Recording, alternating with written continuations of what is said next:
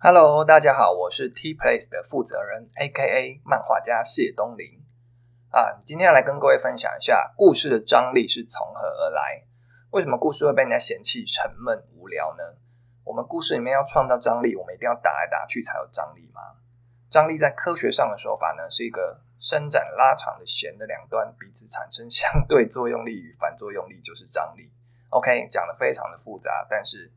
呃，到底怎么样？要怎么样把这个东西运用在我们写故事里面？其实写故事要怎么样写出张力？很简单，记得你只要制造冲突就对了。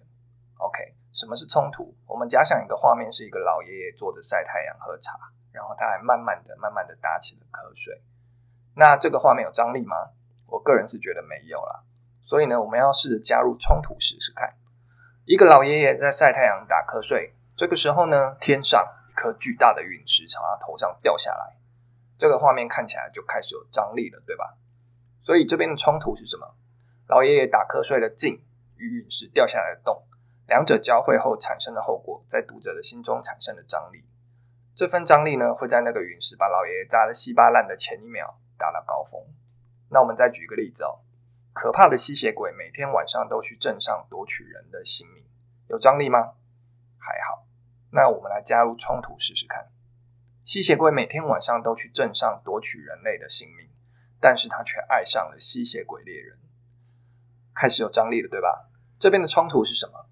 夺取他人性命的吸血鬼却对可能夺取自己性命的对象产生好感，这股想接近但又可能会丧命的危机感，就会形成故事张力。所以，我们继续延续这个例子，想象在这一场宴会上。吸血鬼他隐瞒他的身份，跟吸血鬼猎人调情，明明看起来是很罗曼蒂克的画面，但对读者来讲却是心惊胆跳，因为我们都知道，一旦身份暴露，将会发生一场激烈的厮杀悲剧。那你现在明白了张力逻辑，你一定也可以回答我一开始的第二个问题。我一开始的第二个问题是什么？你不用倒带回去听，我现在就告诉你：一定要打来打去才会有张力吗？答案当然是不。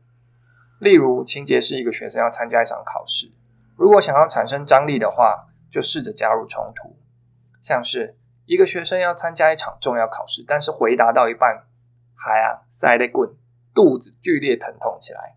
你看，没有打打杀杀，但是加入了冲突，情节一样有张力。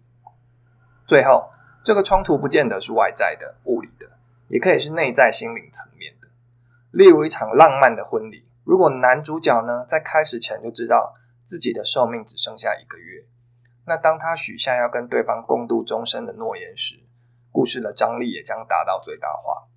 所以，如果你创作的故事沉闷无聊没张力，不妨回头检视一下，可能就是因为你忘记把冲突放进去了。今天的分享就到这边，我们下次见。